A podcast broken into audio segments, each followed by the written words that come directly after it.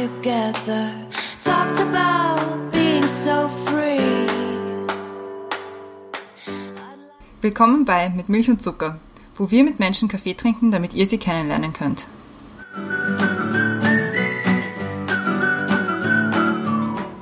Willkommen zurück bei Mit Milch und Zucker. Wir haben wieder eine neue Folge. Yay. Und diesmal begrüße ich uns zuerst, weil das vergesse ich normalerweise immer. Wir sind die, das ist einmal die Brenda. Hallo Brenda. Hallo. Hallo Christiane. Ja, hi. Ich bin auch wieder da und unser Gast diese Woche ist der Linus, der by the way die schönste Radiostimme der Welt hat, möchte ich mal so vorausschicken, also no pressure. Hi Linus. Hohe Erwartungen, okay.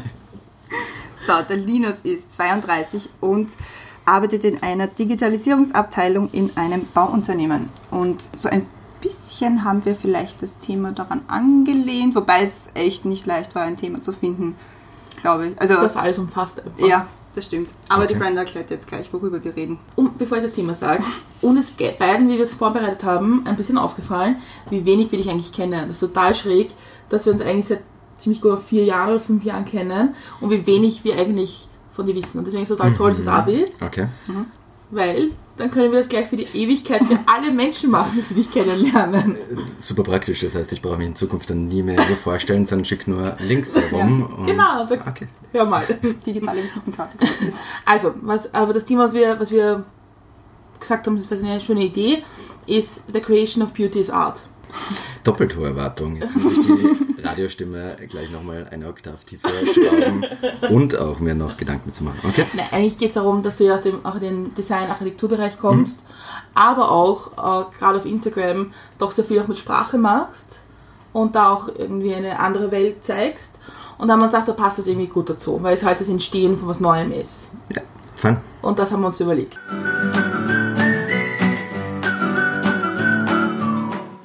Wir haben zuerst bei allen die Questions to go. Ja, Und die Christiane beginnt damit. okay, ich fange an. Und zwar Zeitung oder Zeitschrift? Zeitschrift. Als Kind wollte ich werden. Größer. New Yorker Skyline oder Grand Canyon? Skyline. Nehmen wir an, du darfst ein Jahr lang in der Vergangenheit leben. Welches Jahr würdest du dir aussuchen und warum? 2018, weil die Quersumme 11 ergibt und das im chinesischen Kalender eine Glückszahl ist, die sehr passend ist. Am Wochenende mache ich am liebsten. Insta-Stories. Wenn ich mir eine andere Identität, Identität aussuchen könnte, wäre ich. Jemand, der unsichtbar sein kann. Meinen nächsten Urlaub verbringe ich in Im Salzkammergut. Zettel und Stift oder iPad. Zetteln. Das Schönste, das ich mich erinnern kann, war. Der Kuss mit dem Niki. Was ist das kitschigste, was du jemals gemacht hast? Der Kuss mit dem Niki. Wenn ich etwas an mir ändern könnte, wäre das. Die Ästhetik von V-Kriegen, die mir nicht steht.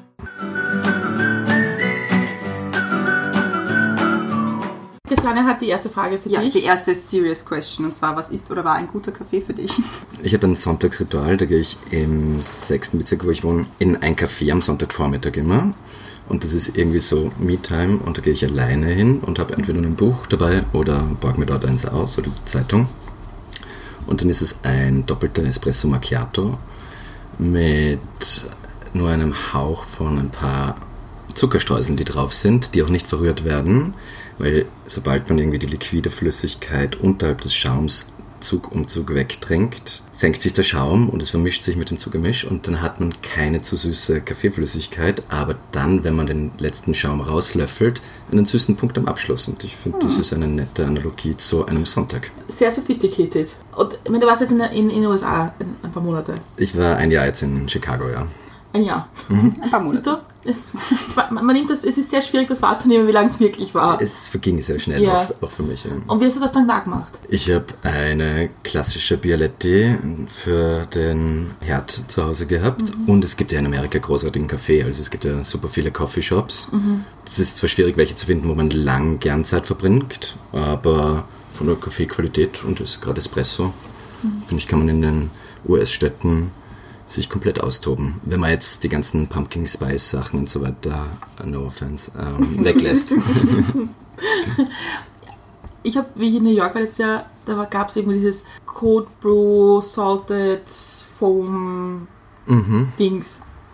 Es war wahnsinnig ein langer Name, aber wie du beschrieben, beschrieben hast, den Kaffee, den du da trinkst, habe ich es ein bisschen ähnlich gefunden, weil da ganz viel mit dem Schaum oben gearbeitet wird eigentlich beim Kaffee.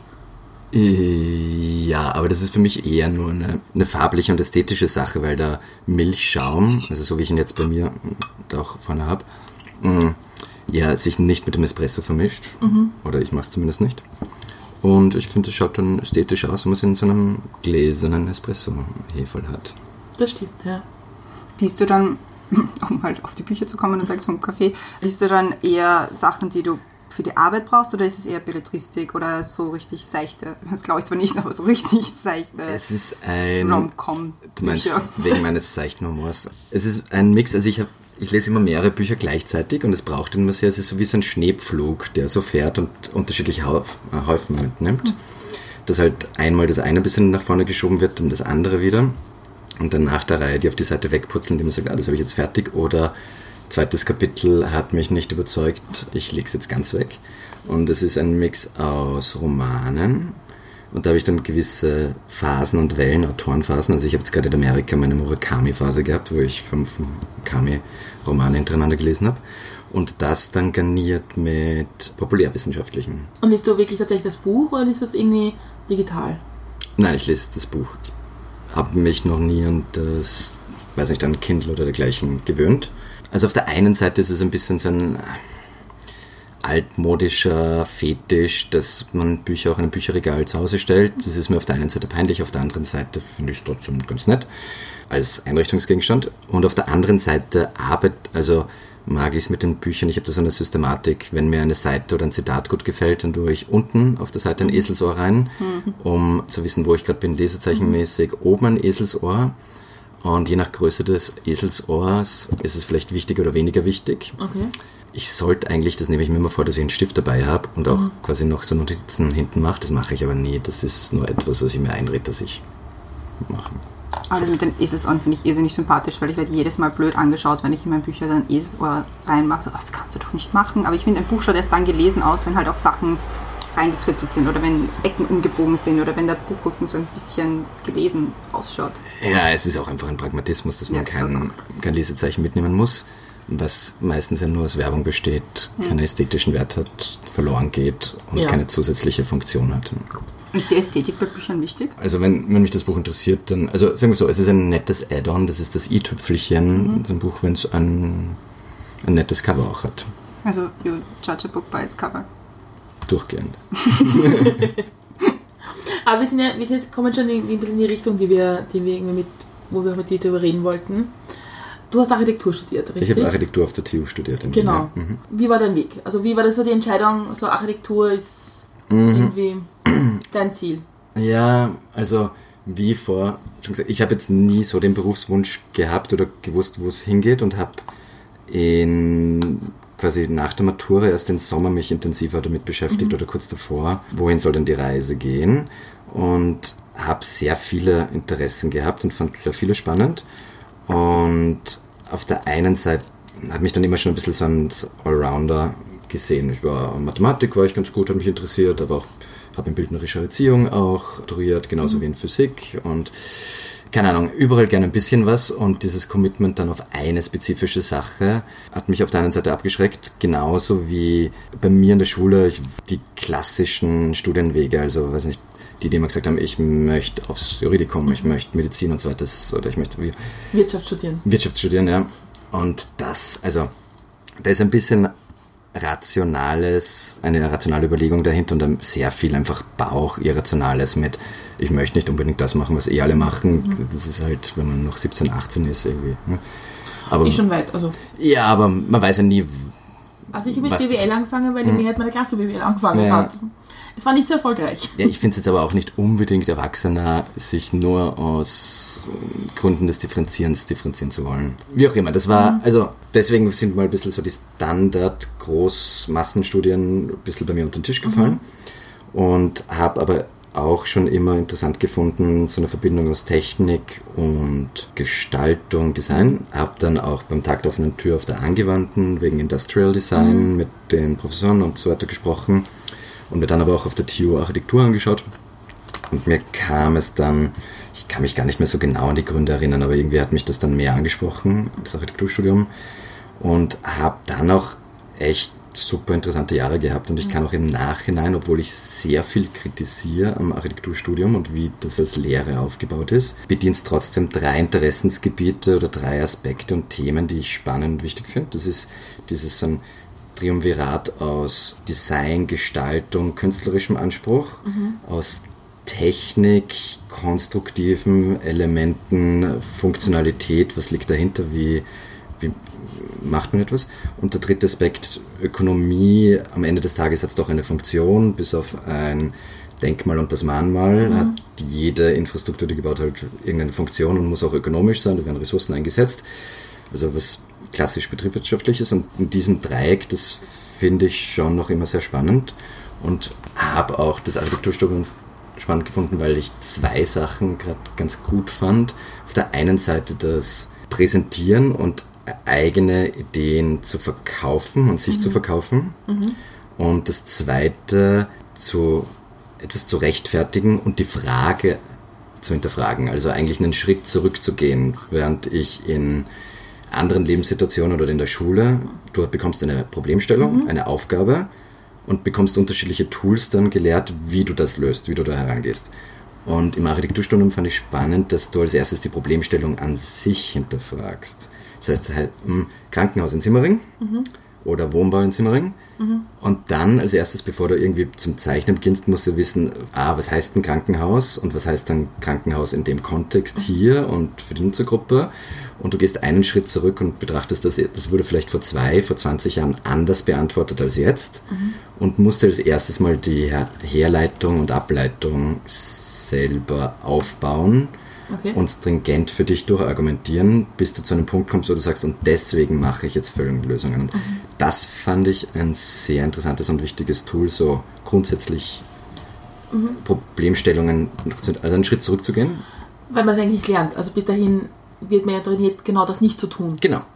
Richtig, also in der Schule ist es so, das ist die Aufgabe XY, Löse. bitte lösen. Und das sind noch die anderen zehn Fächer, die du hast.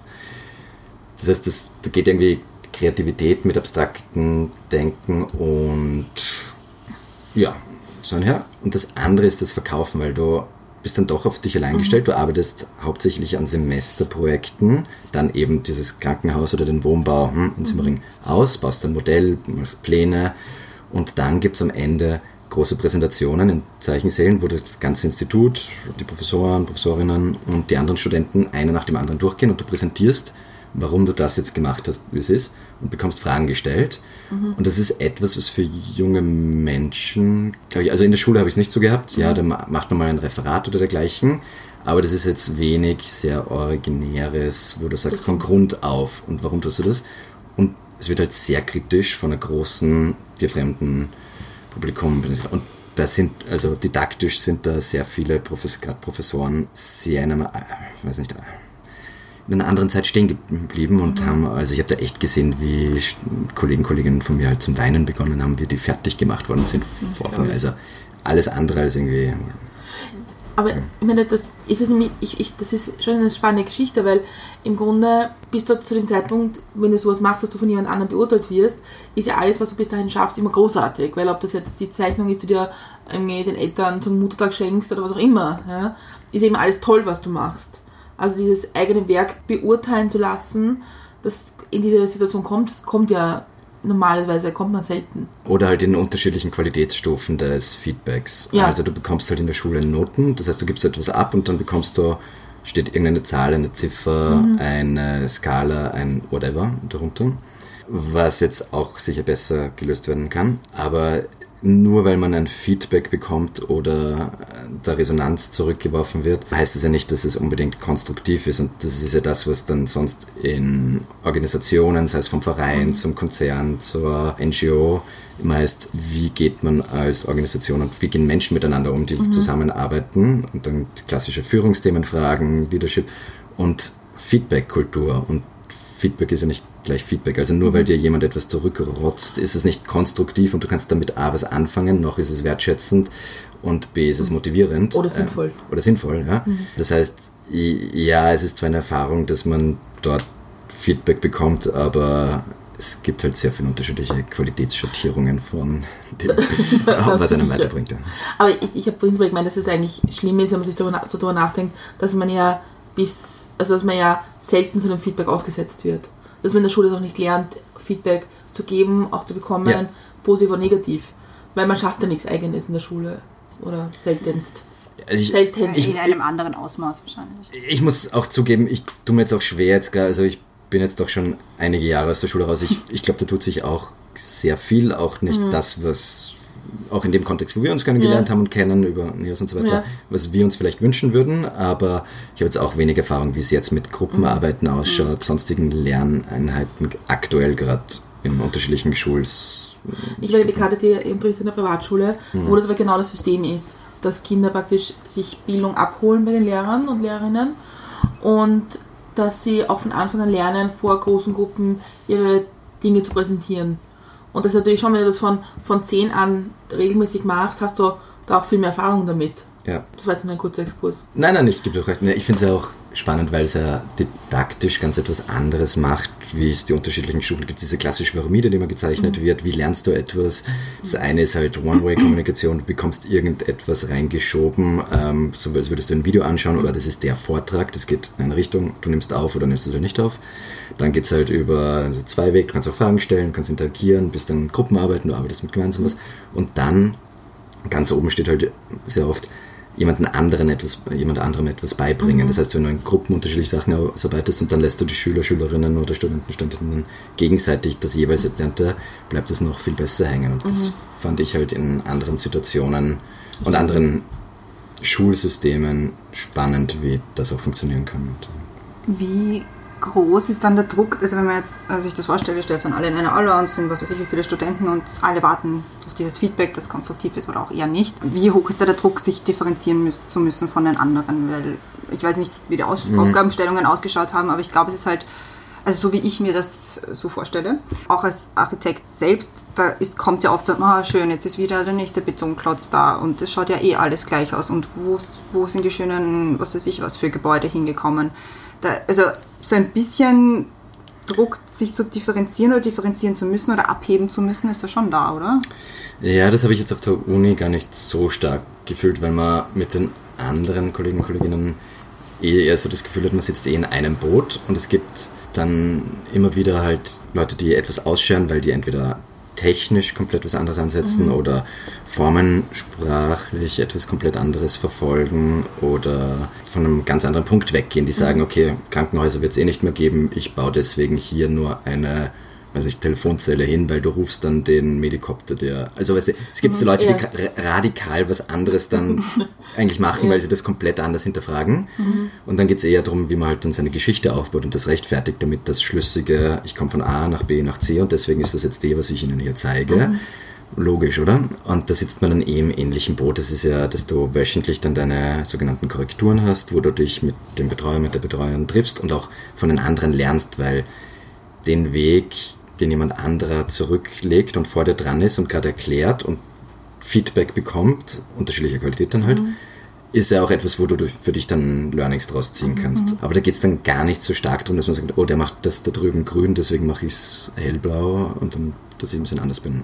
Also das war jetzt weniger so der Fall. Eher, dass man den richtigen Zeitpunkt zur Variation noch und zum neuen Weg einschreiten macht. Weil du hast am Anfang halt die Zeit, wo du sehr theoretisch unterwegs bist und für dich deine Herangehensweise definierst. Und dann machst du die ersten Schritte, wo es konkreter wird und Form annimmt. Und wenn du da so Feedback bekommst, zu, ich glaube, das sind eher Sackgassen oder bewegst dich da auf interessanter Gedanke, aber ne, da gibt es dann halt die unterschiedlichen Erfolgs- oder Misserfolgsgeschichten, wo jemand sagt, naja, aber ich das ist doch meine so gute Idee und ich muss das und ich möchte da entlang und mit dem Kopf durch die Wand und vielleicht schafft es dann eh noch hinten raus zu hm, argumentieren oder eben sich halt komplett verrennt und dieser Zeitpunkt, wo du sagst, okay, ich gebe zu, das stimmt eigentlich, na, ich drehe nochmal um, ist halt mit fortschreitender Zeit und Projektdauer und Semesterdauer umso schwieriger. Das ist dann eh, also wie mit der Entwicklung von allen Sachen. Also wenn du jetzt sonst irgendwelche Podcasts hörst über dieses Startup und diese Softwareentwickler, dieses am Anfang wir definieren, was wir sind und wir pivoten und wir probieren das nochmal aus. Dieses klassische halt aus dieser äh, Startup-Lingo-Sprache fail fast. Ähm, ja, du versuchst halt am Anfang ganz viele unterschiedliche, dann machst du den, Ja. den Trichter mal auf und probierst unterschiedliche Sachen aus, aber wenn du dann wieder zumachst und konvergierst, dann musst du dann halt On track sein eigentlich. on track sein Ja. eigentlich. Und das ist eigentlich die Sache, die ich spannend fand vom, von, von der Methodik her, weil sie sich in sehr vielen anderen Sachen auch anwenden lässt, egal ob das jetzt RD, Innovationsthemen sind, arbeiten halt alle als erstes, äh, ich mache als erstes Ideenfilter mal groß auf, dann mache ich ihn zu und tu aussortieren, guten ins Körbchen, die schlechten raus. Und dann muss man irgendwann mal sagen, okay, jetzt umschalten auf Doing, nachdem du weißt, ich habe da Feedback, das ich im richtigen Dampfer bin. Und das finde ich, fand ich spannend. Mit ansonsten sehr viel kritischen Sachen zum, zur aktuellen Lehre und Aufbau eines Architekturstudiums. Und ich meine, Architekturstudium muss sich irgendwann entscheiden, so mein Verständnis, in welche Richtung du gehst, oder? Du sagst, ich mag jetzt irgendwie mich beschäftigen mit Wohnungsbau oder Gebäuden oder Raumplanung oder Stadtplanung oder, oder ist das ein, ein, später, ein später Punkt? Nein, das ist eine Common Misconception. Ähm, das gibt es gar nicht. Also, wenn man stadtplanerisch unterwegs sein möchte, raumplanerisch, dann gibt es ein eigenes Studium, das ist die Raumplanung. Okay. Das, was, ich weiß, das ist euch recht oft die Frage, aber ist man dann Innenarchitekt, möchte man das und so weiter werden? Im Prinzip, nein, es gibt ein Architekturstudium Okay. Und das ist mit unterschiedlichen Pflichtfächern und einigen Wahlfächern Mhm. so aufgebaut, dass aber alle danach sagen, okay, So ein Mindest. Gleich Ding. Genau, ja. Aber du kannst dich natürlich schon spezialisieren, weiß nicht, du gehst auf digitale Architektur und tust mit Robotern parametrisch irgendwas Mhm. oder du gehst, hm. aber das heißt trotzdem nicht, dass du mit dem, dass du nachher auf der Schiene bleiben möchtest und du spezialisierst dich nicht so krass. Zumindest war das bei mir noch nicht so. Hast du nicht oft, dass die Leute irgendwie dich anrufen und sagen, ich baue jetzt gerade mein Haus oder ich möchte gerade bauen, wie tue ich da am besten? Welches Fenster nehme ich jetzt? Nein, das, das eigentlich nicht, aber weil es sich auch, ich habe ja nie dann wirklich den klassischen Architektur-Gestaltungsjob praktiziert. Von daher kennt man mich im Umkreis, oder im Freunde kennen mich nicht als das ist der Architekt. Man weiß, dann habe ich studiert, aber ich habe nie dann mein Tagesgeschäft oder Weil ich habe ein paar. Bekannte gefragt, was sie irgendwie sowas so Fragen wären. Ja. Und die haben gesagt, das muss total, das ist halt so wie bei Leuten, die Jus studiert haben oder auch, auch Medizin. Mhm. Ist auch, Architekten sind da irgendwie in diesem Boot, dass sie halt diesen immer anrufen und man sagt, ähm, Ja, also was halt, also ich bekomme es auf der kleinsten Flamme, irgendwie teilweise Materialitäten oder sowas auf der Terrasse, Langlebigkeiten, Erfahrungen, Wartungszyklen, macht man da irgendwie Trockenbau oder tun wir da schon weiter. Und auf dem kann ich schon ein bisschen, Okay. vielleicht mal, wenn ich selber Erfahrung habe, aber nicht jetzt, keine Ahnung, Produktsachen, es ist dieses Fenster oder dieser Hersteller. Mhm. Ahnung. oder was tue ich, wenn das Fenster, die Balkontür nicht mehr aufgeht oder solche Dinge, ja? Oder wenn ich Ja, jetzt kommt jeder Winter, ist nicht so wichtig. Ja, aber ich, das, aber ich meine, es ist schon, also das haben, haben einige Freunde von mir schon gesagt, so, das sind so Sachen, die sie mit, mit Architekten verbinden würden. Wenn, ich, Naja, wenn ich zum Beispiel jetzt eine Überdachung von einer Terrasse machen will, Mhm. wie tue ich das oder sowas? Das war so etwas, was Leute, also in meinem Umfeld als erstes assoziiert haben. Ja, das stimmt schon, aber ich bekomme das wirklich nur auf klein. Also ich habe, äh, jetzt wo ich mich erinnere, ich habe vor zwei Wochen hat mich ein Freund angeschrieben, er würde gern ein, ich weiß, ich glaube gar nicht bei ihm, aber in seinem Umfeld irgendjemand möchte ein Jacuzzi auf ein Flachdach stellen, ob er das, das aushält. Ich sage, ja, kommt auf die Größe des Jacuzzis und die, die statischen Gegebenheiten des Flachdachs an. Okay, und du hast dann, also du hast dann fertig mit dem Studium und hast dann überlegt, ich fange jetzt mal zum Arbeiten an. Ja, das hat sich eh bei mir sehr glücklich ergeben. Ich bin über die Diplomarbeit zu meinem damaligen Arbeitgeber dann gekommen. Ich habe gar nicht bei den Architekten, sondern bei den Bauingenieuren meine Diplomarbeit geschrieben zu einem theoretischen Thema, weil ich irgendwie mit den ganzen Entwurfsaufgaben und dieses Luftschlösser planen, bauen, wie gesagt, das war lustig und nett und die Erfahrungswerte und also es gab gewisse Learnings, was Methodik, Herangehensweise und so weiter betrifft, die gut waren, aber irgendwie das ganze Studium auf das fixierend fand ich halt absurd, vor allem weil das halt 3% des nach des eigentlichen Jobs ähm, von Planenden ausmacht. Diese Entwurfsaufgabe, wie auch immer. Dann habe ich ein Interesse gehabt, mich mal theoretisch mit einer Sache auseinanderzusetzen und dem auf den Grund zu gehen. Und da war bei den Bauingenieuren eine Diplomarbeit au- ausgeschrieben. Und im Zuge der Recherche bin ich auf ein Unternehmen gestoßen, die sehr viel publiziert haben in dem Bereich und habe dort angerufen, ob ich ein Experteninterview führen darf. Haben mir, die waren sofort freundlich, haben sich eineinhalb Stunden Zeit genommen, mir alles erklärt ähm, und habe dort sitzend dann halt so Großprojekte vorbeirauschen gesehen. Und dann habe ich gesagt, am Ende des Gesprächs, ja vielen Dank hm, für alles, das kann ich echt gut verwerten für meine Diplomarbeit. So, by the way, noch braucht ihr Werkstudenten, vielleicht noch, weil ich verbrenne eh gerade zu viel Geld in Kaffee und Bierchen am Naschmarkt, weil ich nur noch Diplomarbeit schreibe. Zwei Wochen später bin ich dann schon dort gesessen. Dann recht schnell auf Vollzeit umgestiegen, habe mir für die Diplomprüfung nur noch einen Urlaubstag genommen. Und war dann fast acht Jahre, siebeneinhalb Jahre dort. Was waren dann so deine Themen dort? Das war ein Beratungsunternehmen, das in einer Nische spezialisiert unterwegs war.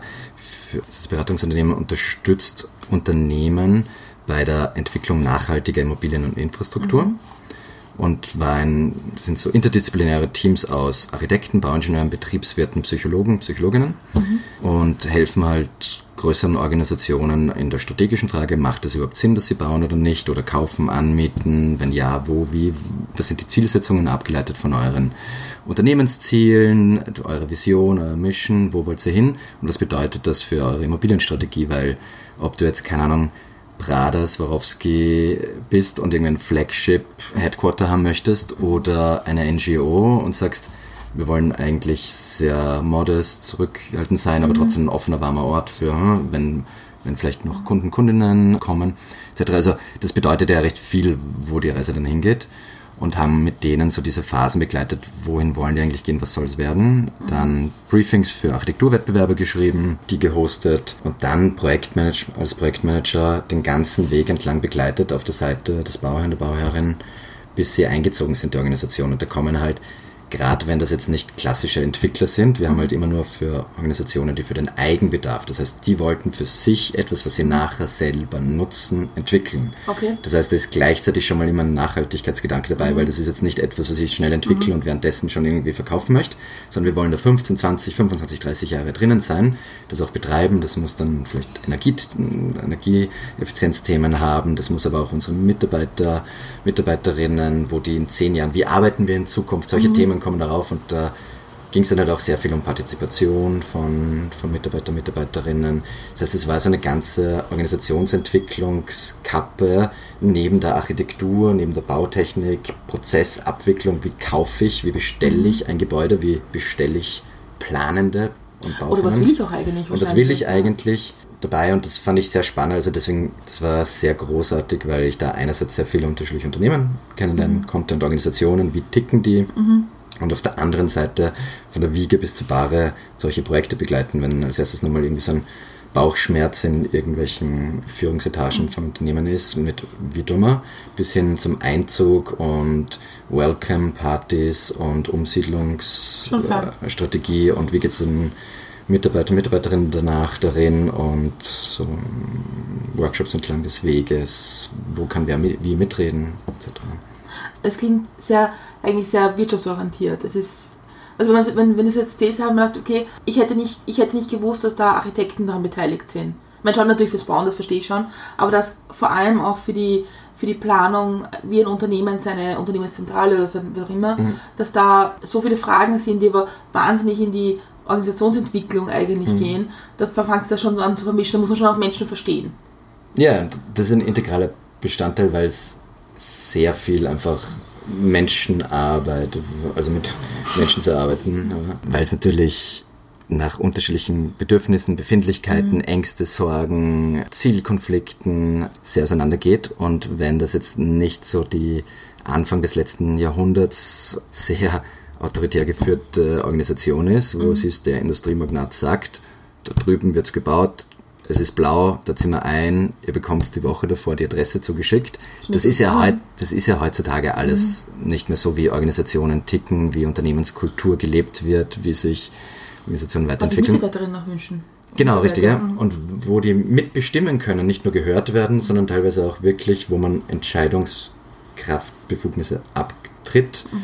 Also das das ist ja das, was ich, muss ich sagen, im politischen Kontext oft ein bisschen Altparteien oder vor allem linken Altparteien vorwerft, dass die so alte Verständnisse von wie funktioniert heutzutage Wirtschaft. Also es, du kannst nicht in, in ein großes Unternehmen heute reingehen und siehst den Zigarre rauchenden, weiße Katze streichelnden Bösewicht-Schurken dort sitzen und sagen, wie kann ich? Sondern das sind ja Organisationen, die wachsen und sich als Organismus sehen und menschliche Bedürfnisse versuchen abzudecken und Kultur gemeinsam gestalten wollen.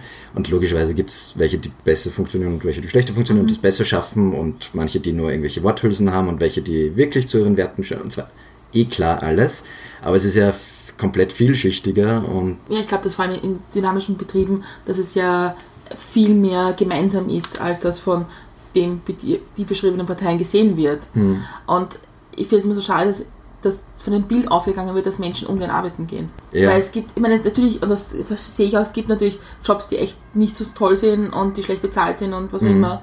Und das vergönne ich auch niemanden und mögen sie, möge sie dann besser gehen. Aber es gibt halt auch ganz viele Menschen, vor allem in der Mittelschicht, die gern arbeiten gehen und die sich auch identifizieren mit ihrem Be- Beruf und ihrer Firma. Ja, und wo es jetzt nicht in, eingeteilt wird in 0 und 1, schwarz und weiß zwischen, das sind die, die anschaffen, das sind die, die Ja. angestellt sind. Also dieses, allein das Wort, da fand ich immer so einen netten Ding. Jemand Angestellter nach dem alten Begriff, das ist jemand, der wird in der Früh angestellt und dann schaut man die ganze Zeit, dass er untertags nichts anstellt. Das ist halt sehr verkrustet alte Denke, die man Gott sei Dank eh in vielen Organisationen nicht mehr sieht. Wir sind jetzt eigentlich schon am Weg in die zweite Frage. Okay. Was sind Menschenereignisse, die dich geprägt haben? Na gut, ich glaube, in der entwicklungstechnisch sind natürlich so die in den frühen Jahren Klassiker vom familiären Umfeld zu Sachen, die eher zufällig passieren, wie mit wem teilt man sich Schulbänke, in welcher in welchen Schulen ist man, welchem Sportverein, mit wem. Also das sind ja Sachen, die tun man sich von, von Persönlichkeit mit ein paar Neigungen teilweise ein bisschen zusammensuchen, aber ist ja eigentlich da in noch einem heranwachsenden Fluss drinnen, wo man ein bisschen wohin gespült wird und dann halt sich mal irgendwo fest oder weniger fest krallt und Wo dran bist du in die. Schule gegangen? Ich war im 8. In, in der Schule. Ich bin aufgewachsen an der 13a Lebenslinie. Ich bin, ich bin vier Jahre in die Volksschule in den vierten Wiener Hauptstraße aufgefahren mit dem 13a und dann acht Jahre mit dem 13a genau in die andere Richtung in den, in den achten und habe so tatsächlich zwölf Jahre 13a Stories miterlebt von Leuten, die einen Herzinfarkt haben und so. Ich habe nie eine eine Geburt miterlebt. Das ist noch auf der Checkliste von 13a Stories. Ähm, Fast die- eh regelmäßig. Jetzt nicht mehr, leider jetzt gar nicht mehr. Da wird es aber schwierig. Ja, ja. Es, gut, das wird in Zukunft eh über Webcams übertragen und dann muss ich mich dort noch anklinken. Ja, eine Insta-Story-Fliegen wird schon Ja. drinnen sein, oder? Ja. Das ist richtig, ja. Ja, und dann, Ja. ich habe dann mit 16 ein Auslandsjahr in den USA gemacht. Also ich bin mit sech, ich habe die siebte Klasse Gymnasium in den USA gemacht, in Oregon. Und habe dort mit der Gastfamilie gewohnt. Warum Oregon? Nee, das sucht man sich ja nicht so ganz aus, wenn man es über eine Organisation macht. Also wenn du Okay. jetzt niemanden kennst und sagst, oh, die, die Millers sind Freunde der Familie und die nehmen den kleinen Linus jetzt, ne? sondern wenn man über eine Organisation macht, dann suchen die ja erst, wenn du im Programm drinnen bist dann, und hoffen, dass sie jemanden finden und können auch nicht so genau einschränken, wo das ist. Und dann ist es Oregon geworden, an der Westküste. Da habe ich es halt mega glücklich erwischt. Habe einen Gastbruder gehabt, der ein Jahr älter war. Der war Bassgitarrenspieler in einer Punkband. Wir sind zu allen Punkkonzerten in der Umgebung gefahren. Immer nach, cool. jedes Wochenende nach Portland rauf. Ich habe so die Das ist ganzen. eine gute Gegend ja, genau. Musik. So 2003 die ganzen Rock Against Bush Tour, NoFX, Ah. Alkaline Trio. Ich habe mir bei Dropkick Murphys Konzerten einen Tinnitus geholt und so weiter. Aber da, mein, die Gegend ja spannend, weil das ist ja schon so eine Gegend, wo man jetzt nicht so hinfährt, weil man sich denkt, ich mache mal Urlaub. ja. Aber eigentlich ist es eine coole Gegend. Es ist ein total toller Bundesstaat, weil es ist auf der einen Seite zwischen Bundesstaat Washington und Kalifornien eingeklemmt an der Westküste. Du hast von Flora und Fauna das gesamte Spektrum von einer felsigen, wunderschönen Küste, die dann eher so an die Washington, Seattle, äh, British Columbia Küste erinnert, wo dann aber lange Sandstrände dazwischen sind. Dann geht es in den Osten über, teilweise du hast Wüstenabschnitte, aber auch Vulkane, Mount Hood, ähm, kannst Skifahren gehen.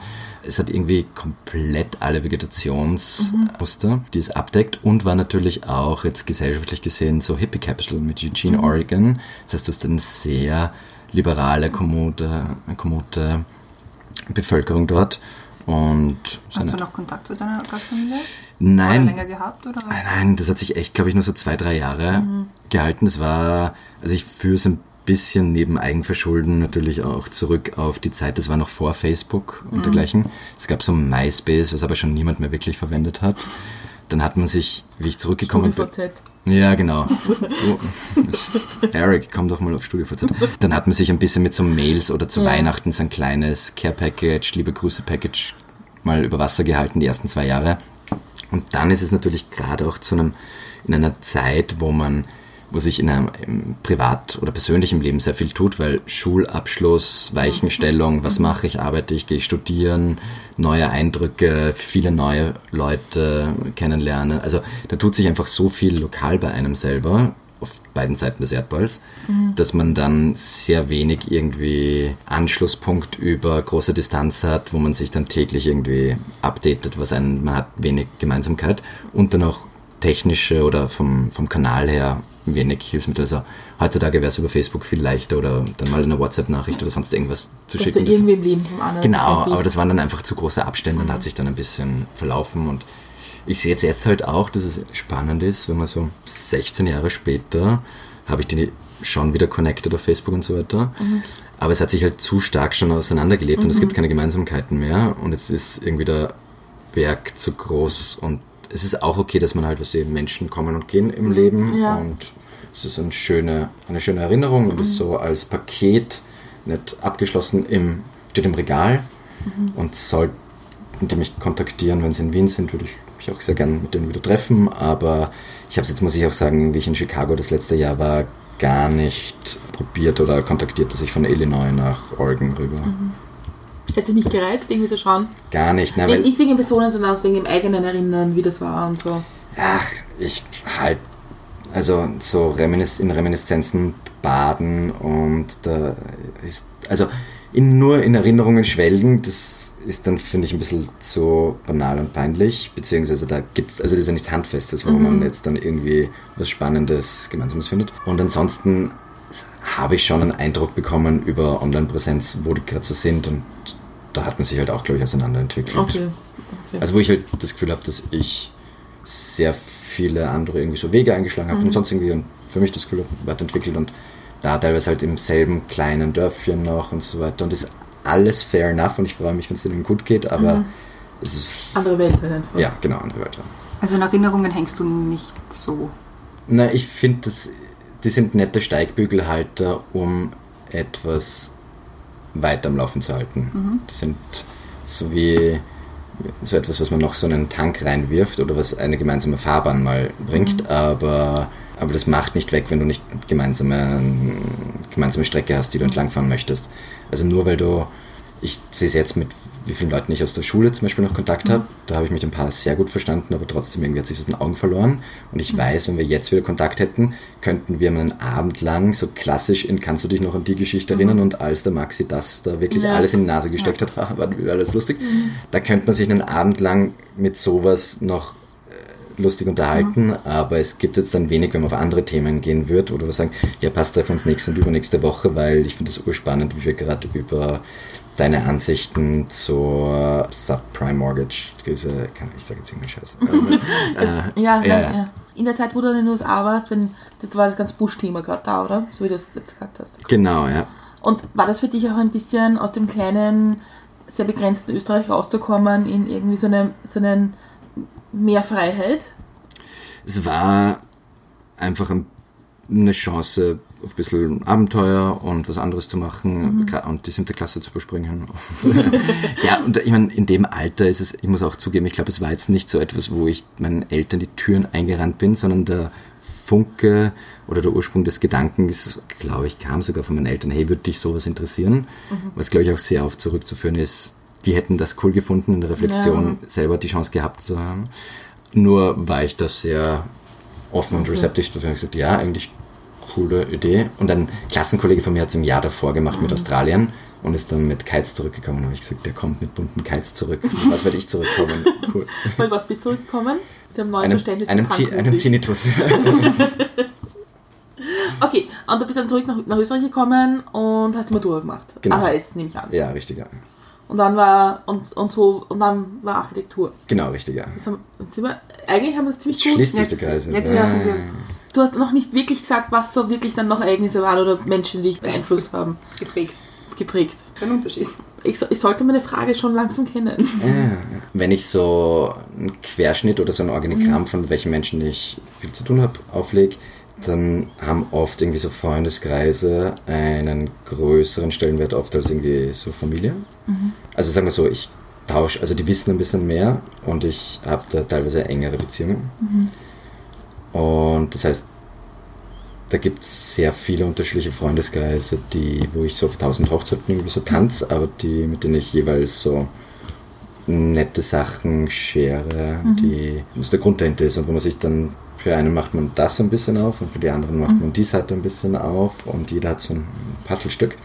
Und dann wird das immer durch so kleine Einschnitte nochmal wieder mal kurz unterbrochen. Also ich war dann mal in Berlin auch einen ganzen Sommer, dann war ich auf Erasmus in, in Portugal, in Lissabon. Und da, also man nimmt, nimmt sich dann immer wieder raus und lernt dann dort wieder neue Leute kennen und dann kann man aus, von der Distanz auch, finde ich, netter reflektieren auf, was man zu Hause hat und dann sagen, ah ja, ist doch wieder nett zurückzukommen und Was nach, was nach Amerika jetzt schwer zurückzukommen?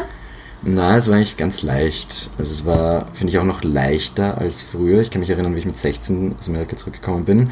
Was gab es ein bisschen so eine, ähm, so, so eine Post-Coitus-Depression, da sich nichts verändert hat, aber man selbst irgendwie so viel verändert hat. Oder hatte ich das Gefühl?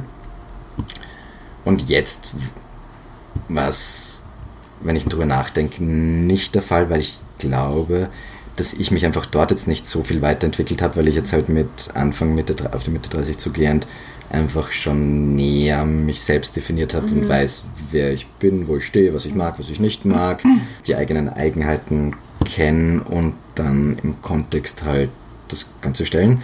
Das heißt, das Umfeld zieht nicht mehr so in unterschiedliche Richtungen oder modelliert etwas anderes aus einem. Deswegen glaube ich, war es jetzt einfach nicht die, die Riesenweiterentwicklung. Also neue Eindrücke und ja, da gelernt und das nochmal vielleicht hm, in Frage stellend, aber man kommt nicht als unter Anführungszeichen bisschen sehr abgewandelter Mensch zurück und deswegen war es auch sehr leicht wieder hier zu kommen. Und ich habe ja einen ganz klassischen Einstieg gehabt, gechatlegt an einem Montag, während diese 36 Grad Hitzeperiode in Wien war. Komme ich um 9 in der Früh an, lege mich dann bei den Eltern kurz auf die Couch, nachdem ich Hallo gesagt habe, und frage dann, was mache ich jetzt an einem Montag zum Mittag? Und habe es zu schätzen gelernt, dass man halt einfach hier sehr viele Leute kennt und dann wusste ich, ah, wer gerade in Väterkarenz ist und so weiter, schreibe ich an, ja, sind im Bundesbad Alte Donau und fahre dann halt ins Bundesbad Alte Donau, esse eine Käsekreiner im Bitzinger 50er Jahre Badearchitektur Restaurant an der alten Donau, während ich meine Füße in von Schlingpflanzen getränkte Donauwasser mit Kleinfischen tanzen lasse. Da bin ich zu Hause. Du Okay, du, du, noch einen Senf bitte. Ich habe es bei, bei den USA oft, wenn man, ich meine, ich weiß nicht so lange wie du, aber auch nach einer Woche oder zwei Wochen hat man das Gefühl, ich vermisse in den USA alte Sachen. Alte Gebäude zum Beispiel. Oder hast du das nicht so? Das geht eigentlich, das vermisse ich nicht so. Es sind dann eher die Sachen, die an dieser Manifestation von, von so physikalischen Assets dranhängen. Wie zum Beispiel im alten Gebäude gibt es einen Gianni-Garten draußen, wo dann schon die Pergola drüber gewachsen ist, etc. Und da kann man doch dann noch länger draußen sitzen und das trinken. Und in Chicago ist jetzt halt dieses Gianni-Garten äh, nicht ganz so, beziehungsweise wenn, dann dürfen sie keinen Alkohol ausschenken oder es ist abgesperrt und du musst deine ID herzeigen und dann geht's wieder. Also es sind so Sachen, die, da hängt halt dann der Rattenschwanz dran und das Ja. manifestiert sich in einer, in einer anzugreifenden Sache, aber eigentlich sind so, finde ich, teilweise kulturelle Sachen, die einen nicht stören, aber teilweise ein bisschen abgehen oder man sagt, ah, das wäre doch so netter. Ich finde dafür andere Sachen auch spannend, die es dort gibt, aber ich merke halt auch bei mir, ich könnte mir immer wieder auf kurze Dauer gut vorstellen, dort zu bleiben, aber so auf langfristig, wo ich sage, ich fühlt man sich schon irgendwie so kultur-, sprachtechnisch und vom sozialen Umfeld jetzt wieder so in Zentraleuropa ein bisschen wohler. Also das, zumindest bei mir so. Ich habe mir jetzt noch vorstellen können, wenn sich irgendwas ergeben hätte, ein, zwei Jahre dort zu bleiben. Also finde ich schon toll, aber, aber jetzt nicht das Commitment, wie ich viele Studienkollegen von mir hatte, die, die dann sagen, ah, sie wollen ins ge gelobte Land, den Fuß in der Tür haben und dann über eine Jobmöglichkeit, Green Card etc. Das ist irgendwie Auswandern. Auswandern. Das ist das ist bei mir nicht so. Also wenn es sich nett ergibt, dann kann man in den USA cool leben, aber, aber es wäre jetzt nicht so die Langzeit-Zielvariante. irgendwo anders hin? Ich glaube, in Europa gibt es ein paar Destinationen, die ganz nett sind. Aber Aber was wäre jetzt zum Beispiel sowas, was dich total, wo du sagst, es ist gar nicht, dass du jetzt morgen hingehen willst, aber so sagst, irgendwie ein Land oder eine Stadt, wo du sagst, das würde mich jetzt rein fachlich total interessieren, da zu leben und arbeiten. Und was wäre sowas, wo du sagst, könnte ich gar nicht. ich glaube, dort, wo ich sehr schwierig hätte, ist dort, wo es aus kultureller, politischer oder religiöser äh, Situation heraus ein bisschen gewisse Freiheitswerte sehr eingeschränkt sind. Also Riyadh ist nicht so auf Top 1. Ist jetzt, ist jetzt nicht ganz oben auf der Prioritätenliste zum Beispiel. Ich glaube zwar, dass man halt so diesen komischen Spagat schaffen kann, dass man in diesen, gerade in diesen Ländern, in dieser absurden Expat-Enklave und Community quasi so dieses Aquarium-westliche Ja. Leben führen kann, aber das ist halt auch. Ich habe es nie gehabt, deswegen kann ich schwer beurteilen. Ich kenne es nur von Bekannten, die das halt hatten, wo ich dann die Geschichten und die Fotos dazu kenne und das mich jetzt sehr abtönt, muss ich sagen. Dann, wo es kulturell sehr unterschiedlich ist, wäre vielleicht so auf kurze Zeit mal spannend, aber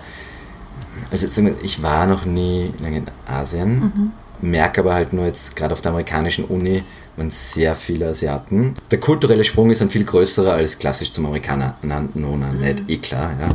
Ich glaube, das ist herausfordernder. Ja, auch irgendwie, Freiheit kann auch durch Sicherheitslagen und so eingeschränkt sein. Also ich kann mich erinnern, wie ich durch Südafrika gereist bin und dann in so Airbnbs und so Mitsachen, die wir hatten, wo dann der Sicherheitsservice dir also so eine einstündige Führung durchgeht mit den Bewegungsmeldern, was du anschalten musst und keine Ahnung, ob das jetzt da überbordend und komplett war.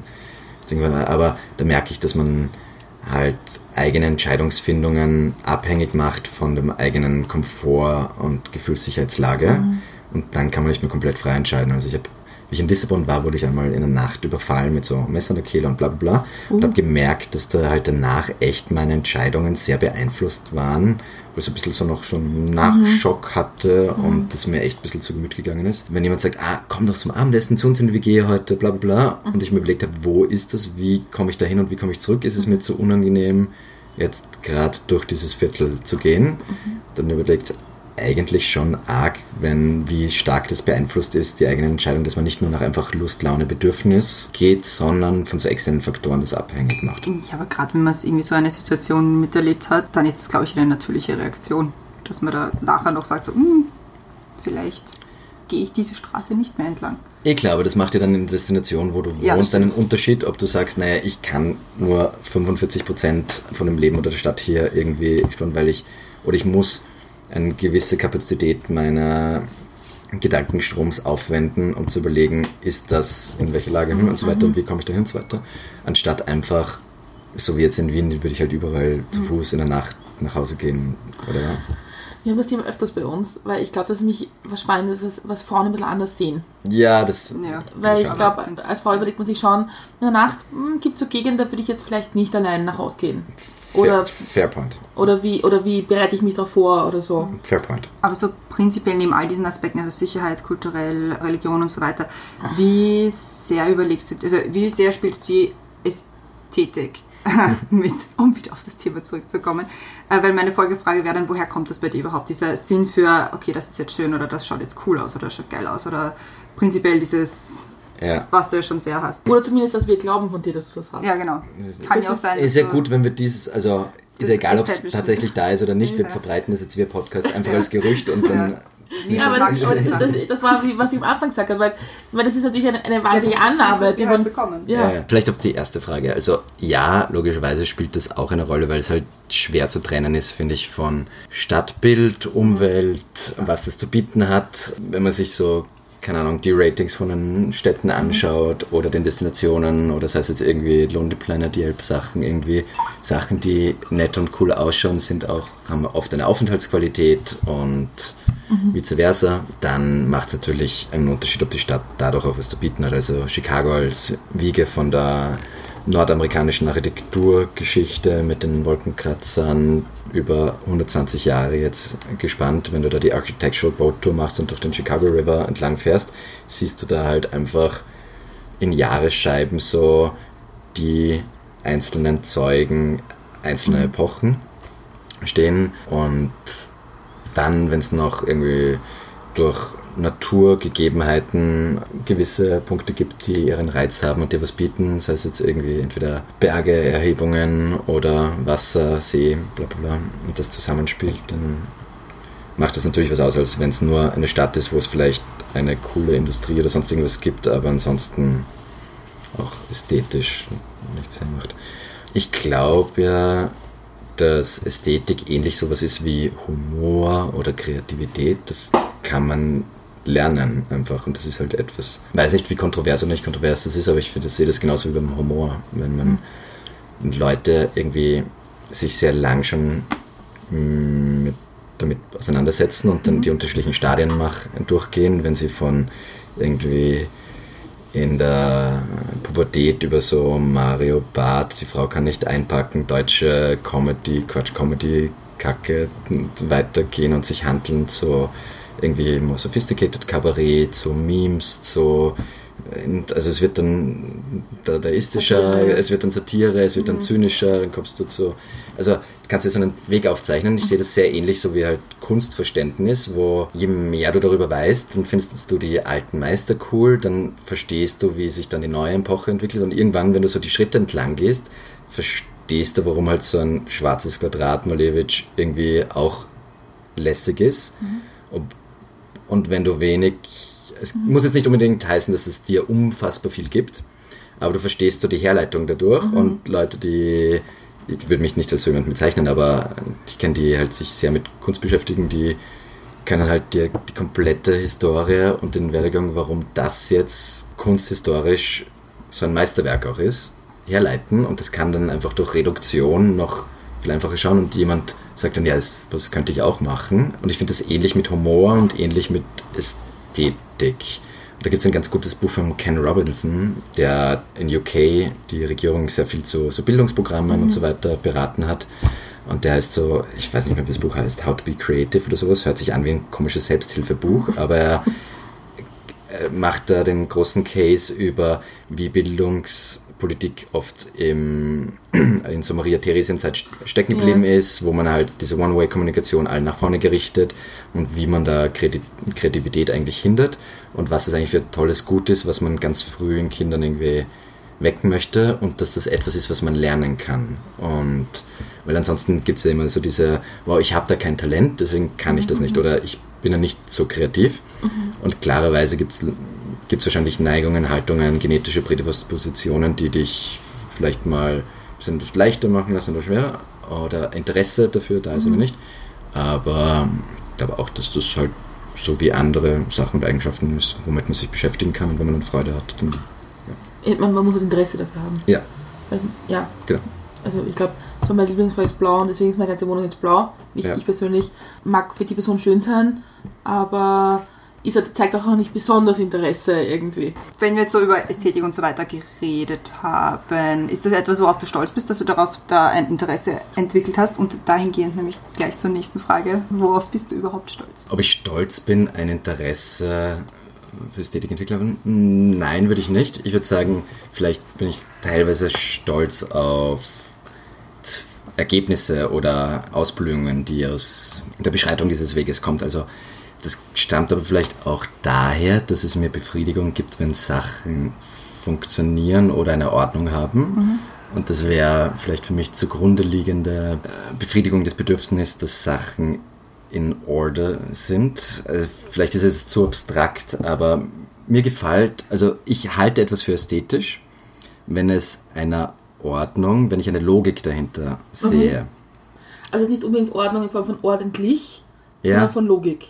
Genau, kann sowohl als auch sein, wenn es Okay. Struktur hat. Also ich bin sonst auch sehr strukturiert, also gerade jetzt auch im beruflichen, halt beim Projektmanagement oder sowas, also so Excel-Sachen, Projektpläne, Sachen, die ineinander greifen, Querreferenzen, also alles, was so urschön Logik hat, so strukturiert ist, urschön.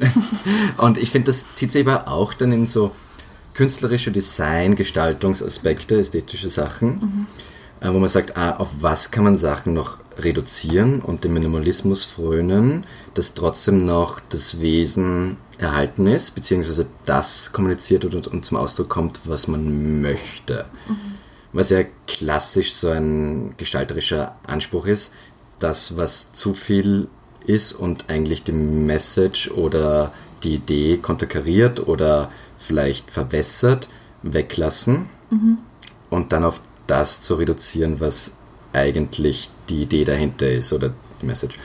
Und das kann jetzt sein von welches Bücherregal man sich ins Wohnzimmer stellt und ob das quasi harmoniert mit wie auch immer ein anderer ein Einrichtungsgegenstand ist oder ob das etwas in einem Gemälde ist oder bei einem Hochbau in einem, bei einem Gebäude oder auch in einem Bild, einer Fotografie beziehungsweise in einem Text oder vielleicht auch in der Musik.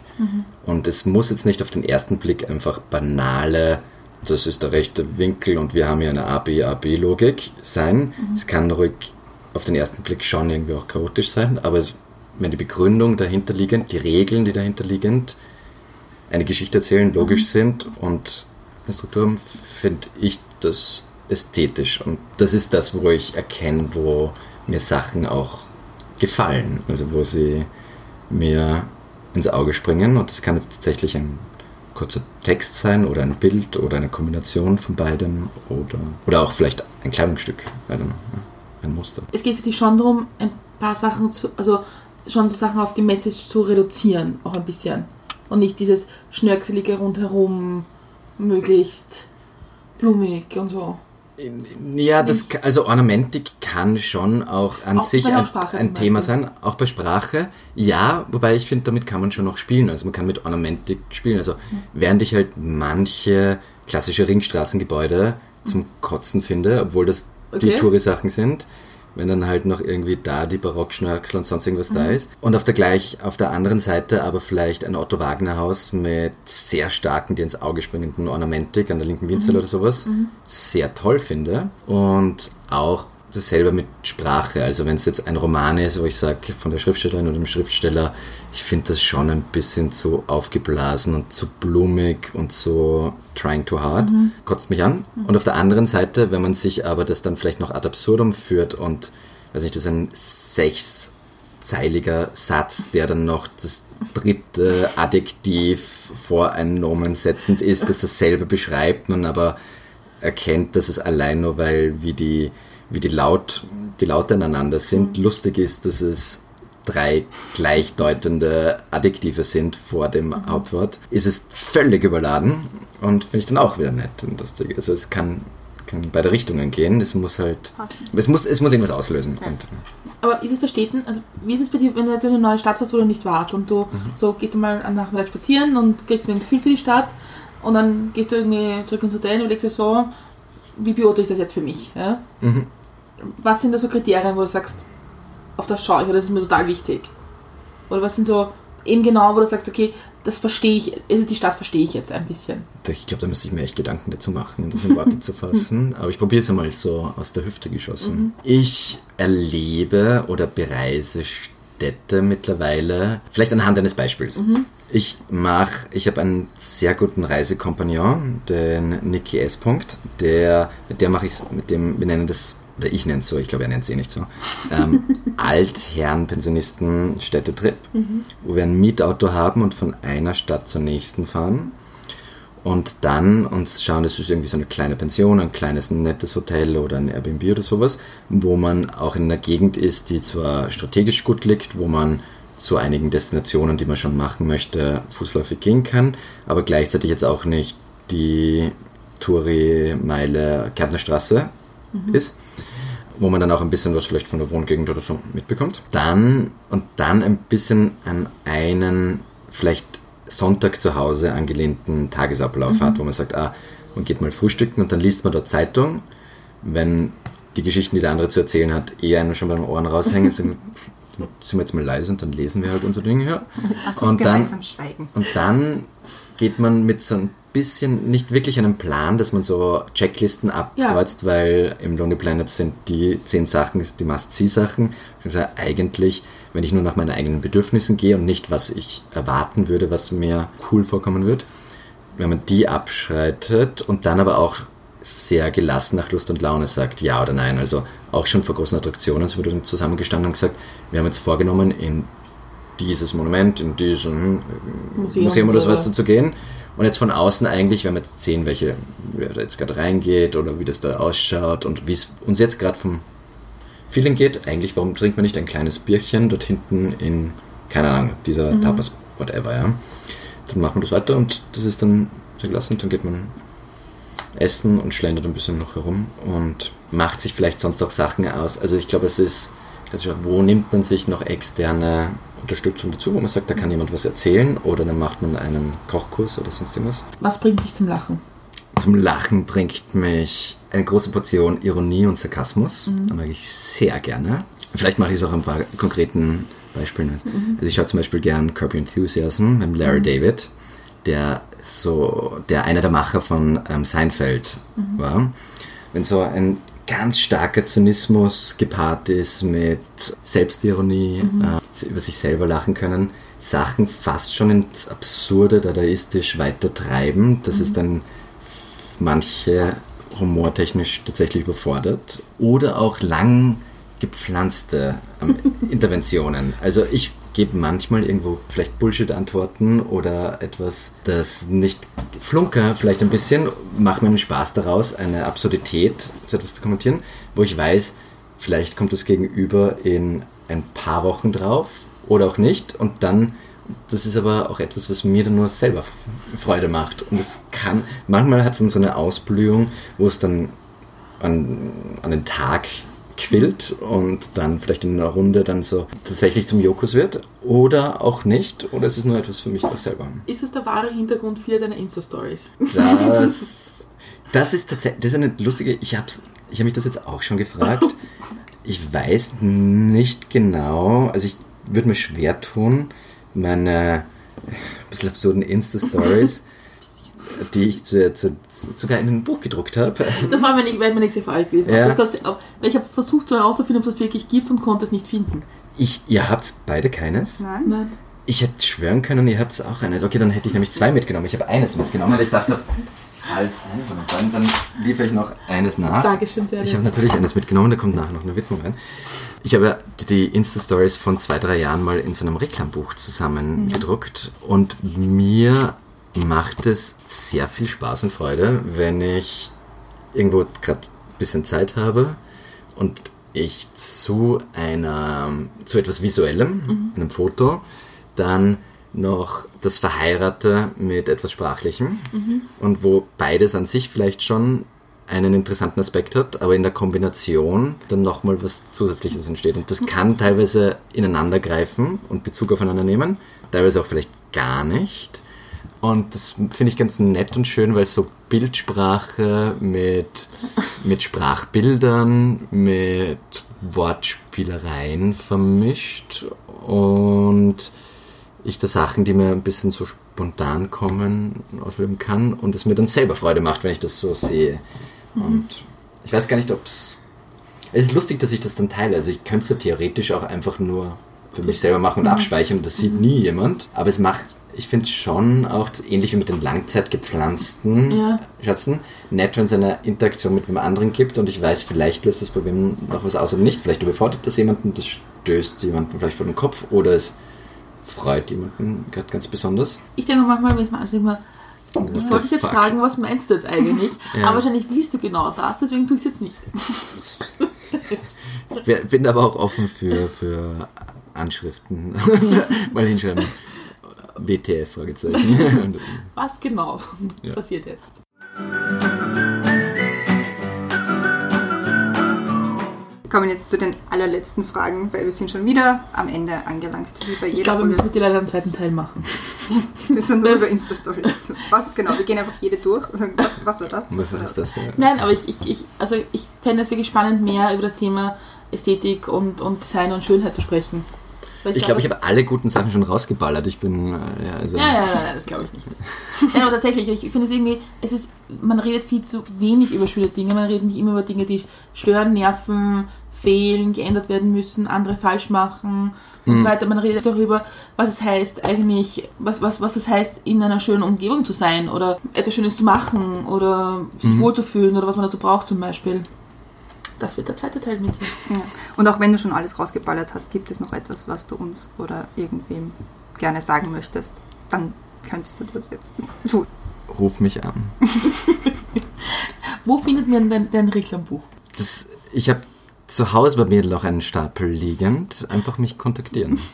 okay. Also es gibt es nirgendwo zu kaufen oder bestellen. Das ist... Ich hab's, Wir, wir hätten vielleicht einen Kontakt für dich. ist aber nicht okay. Ne?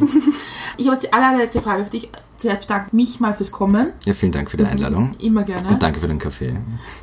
Mit Milch und Zucker. Und meine letzte Frage zielt genau darauf ab. Wie trinkst du jetzt einen Kaffee? Doppelter Espresso Macchiato mit Milchschaum, der durch die wärmeleittechnischen Eigenschaften etwas noch eine Wärmedämmung nach oben hin gibt und den Kaffee länger warm hält. Dann leicht ein paar kristalline Zuckereinheiten darüber gestreut, die sich dann runtersacken lassen, nachdem ich spitzzüngig das Liquide rausgelöffelt habe und dann eigentlich einen, nur einen süßen Punkt am Schluss habe. Das dann nur noch ein Löffelgeräusch höre am Schluss.